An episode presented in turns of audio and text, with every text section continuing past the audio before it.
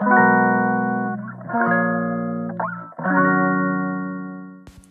い皆さんこんにちは。本日で108回目の放送となります。え前回からねちょっとまたあの時間空いちゃってちょっとご無沙汰ではあるんですが、えー、今日はちょっとねあの目新しいあのニュースがちょっと耳に入りましたので、えー、不動産関係ですね。でちょっとその辺のお話をしていきたいなと思います。えーとまあ、詳しい方はもしかしてもうご存知かもしれないんですが、えー、政府の方からですねすごく大きな補助金が発表されたそうです。えー、一昨日かな？1月17日から、えー、事業者の募集が始まってるみたいなので多分発表されたのも17日かなと思うんですけど、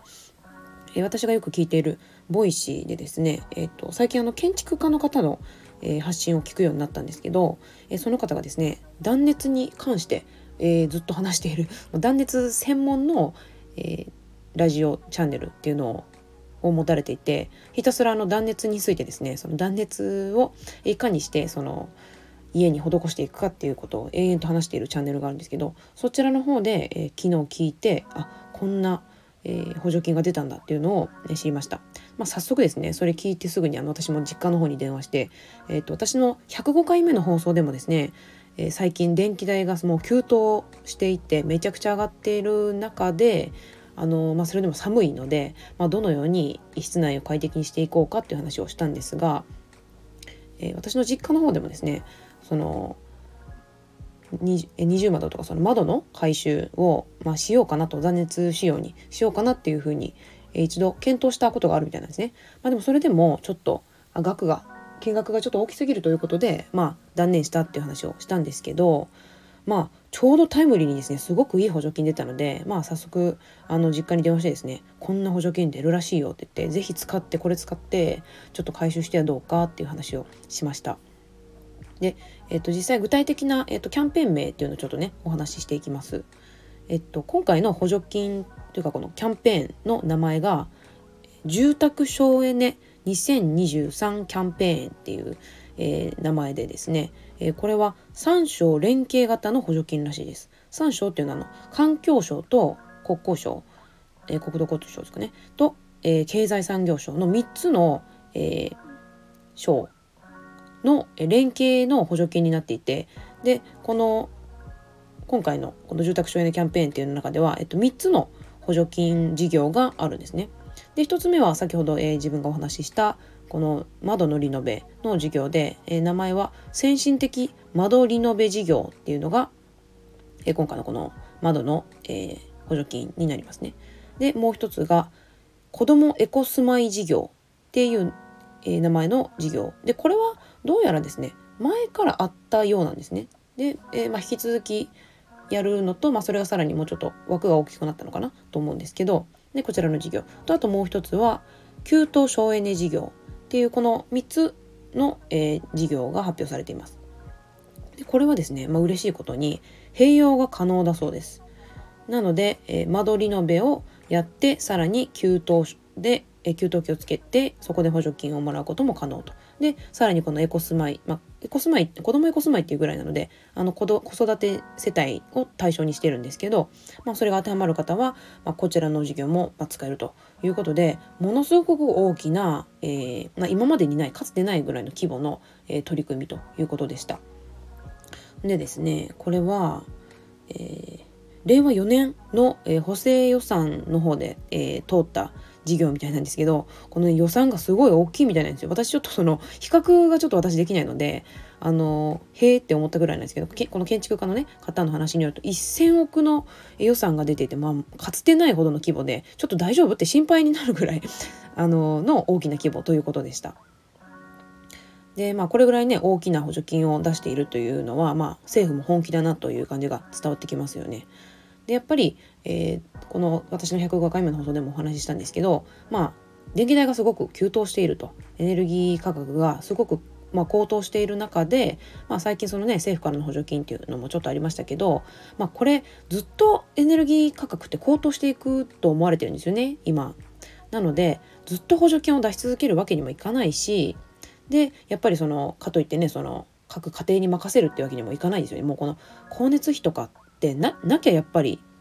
あの生活していけないものじゃないですか。国民にとってあのも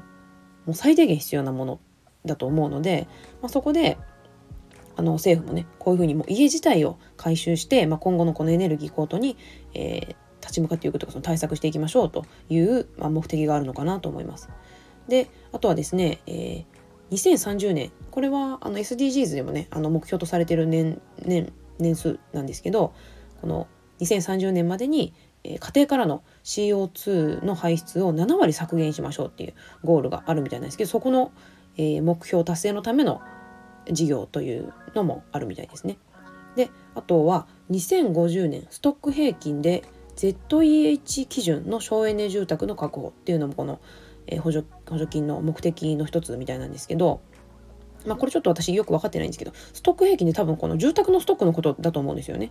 えっ、とまあ、今あるこの中古住宅がえー、まあ私のね、まあ、過去の配信でもあの話したんですけど日本ではその中古住宅の価値がものすごく低いんですよ正当に評価されていないでというのはリフォームがされていてもそれがあのここれぐらいの付加価値がありますよって正当にあの価格を見定めてくれる第三者機関がないからっていうような話を以前したんですけどまあそういう意味でですねその日本の今あの不動産ストックっていうのがどんどんこの増え増え続けていくわけです。これが日本減あの人口減少していくので。でまあそういったまあ、えー、溜まってきちゃってる、えー、不動産に対して、まあ、なるべくうん、回収してこれからも、えー、住み続けられるような住宅を、まあ、確保していきましょうということで、えー、まあ、そういう目的もあって、えー、今回のキャンペーンが、えなされたんじゃないかなと思っています。まあね、不動産の勉強に自分もし始めてあのこの政府の流れっていうのはあ今までねやっぱこういう日本の問題がいろいろあるのであそれを打開するための、え結構本気のね、え事業なのかなと、え思いました。はい、でちょっとこの間取り延べの事業内容をねちょっとお話ししていきたいんですけどこれ私もあのプロではないのであの YouTube の、えー、事業者さんが出されてるものをちょっと参考にしました。リフォームエンジョイチャンネル現場アウトプットマンっていう方がですね配信されている、えー、今回の2023年最新速報驚異的な補助金額が支給される大チャンス補助金を知らないときっと損しますかっこ先進的間取りのべ事業っていう、えー、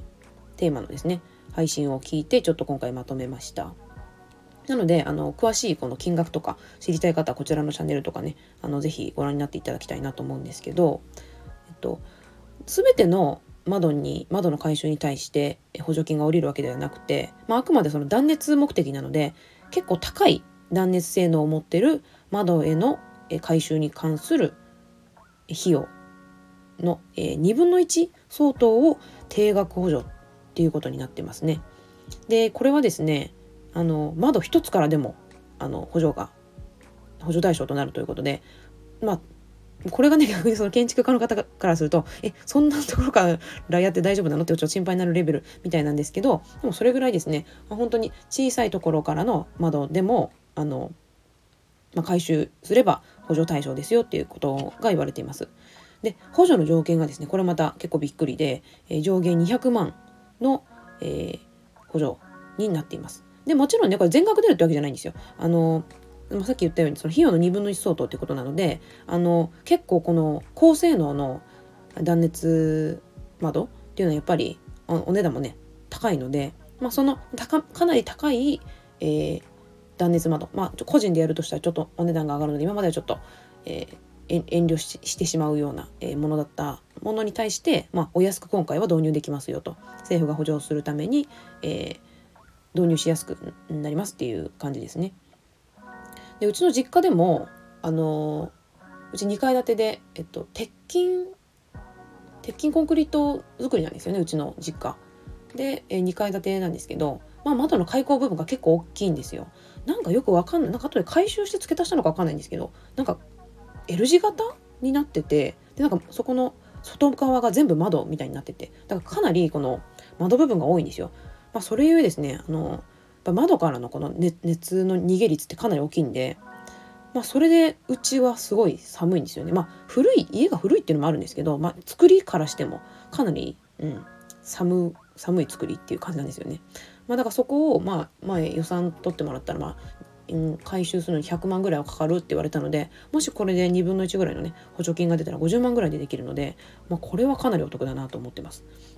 はい、でここでですねちょっと注意してもらいたい、えー、お話なんですがこれねあいいいい事業だなって是非ちょっと検討したいなって思ってる方にあの要注意なポイントなんですが交付申請の期間がですね、えー、今年度令和5年の3月の下旬から始まる予定だそうなんですね。で、えー、まあ、ホームページにはですね、まあ、遅くとも12月31日までに、えー、締め切ると、まあ、今年度ですよ。だから、えま今年度中に申請しなきゃいけないんですけどですけどここからがちょっと、え注目ですね。あの予算上限に達するまでっていう 注意書きがあるんですよ。だからもう予算なくなっちゃったらあの早めに締め切られてしまうというところなのでこれちょっと大奮発なね補助金だけにあの結構ねあの気が付いたらあっという間なくなっちゃったみたいなことも、まあ、ありえなくはないと思うので皆さん是非お早めに検討されている方はあの申請してほしいなと思います。で、えっと、これは事業者登録をした、業者さんがこの補助金を申請するものなのであの私たちこの個人の、えー、接種からはあの補助金の申請はできないんですね。なのでこの事業者登録を、えー、している業者さんを探してですねえー、その業者さんに、えー、まあ、見積もりとか取ってもらってであのでそこの工事が完了した後に、えー、補助金が下りるという形です。で1月17日、まあ一昨日ですねにあのこの事業者さんの、まあ、登録が始まったばっかりなので、まあ、まだあの登録してる業者さんっていうのは少ないと思うんですけどあのいろんなね工務店さんとかそのリフォーム会社さんとかあのもう知っているんではないかなと結構その業界ではね騒ぎになるぐらいのニュースみたいなので結構知っているんじゃないかなと思うのでまああの一度そのお話しされてみるのがいいんじゃないかなと思います。はいという感じですね。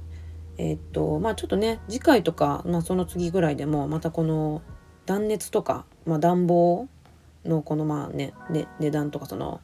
あそのちょっと前に私話したんですけど自分の家でもその簡易的な二重窓をちょっと取り付けてみたんですね。でその結果みたいなのもねちょっとおいおい話していきたいなと思いますので、え引き続き、えー、興味ある方は聞いていただけると幸いです。はい。それでは今日はこの辺で終わりたいと思います。ではまた。